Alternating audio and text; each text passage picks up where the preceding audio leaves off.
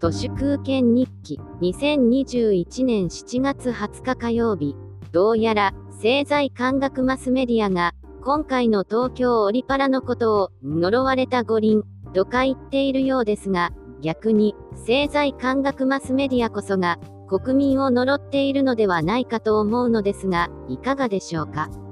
開会式の視聴率が、金ちゃんの仮装大賞を下回るぐらい低調であれば最高なのですが、そうもいかないでしょうね。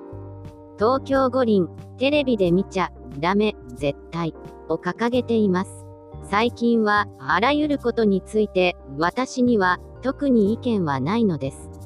あるのは、異議の申し立てだけです。英語で書くと、オピニオンではなく、オブジェクションです。辞書には、異議とは、違った議論、意見。特に、ある意見に対し、それを不服とする反対意見、とあります。異議をぶつけて、有名になりたいとは思いません。意見とはそもそも建設的なものですが、満州国2.0にはいかなる建設もありません。朱子学カルトの満州国2.0は、解体あるのみ、解体ありきの意義あるのみなのです。無名でいることには圧倒的な強さがあります。有名になることと引き換えにお金が入ってきたとしてもお金の価値がガクッと減っているので割に合いません。国際的な円の価値は1970年代くらいのレベルに後ずさりしてしまいました。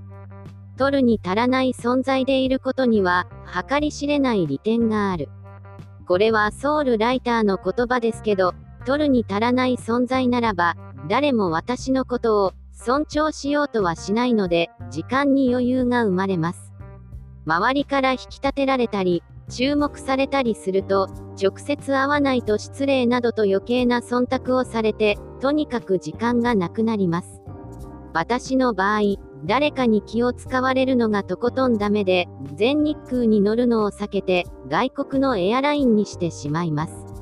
毎日食べるのは、大体同じものがいいです。今日はどこで、どんなお昼を食べよう、と考えることが、だるい。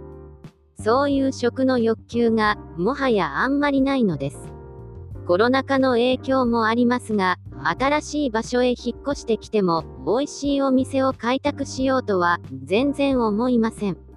庭になった夏野菜ばかり食べています。これからは食事は1日1回にできたらいいなと思います。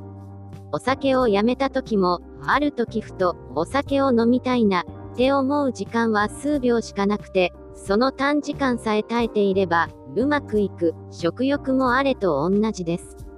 むしろ空腹でいる方が、体調も良い気がします。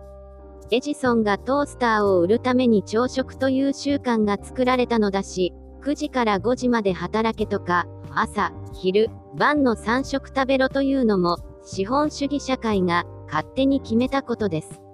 以上、本日も最後までありがとうございました。人の行く裏に道あり花の山。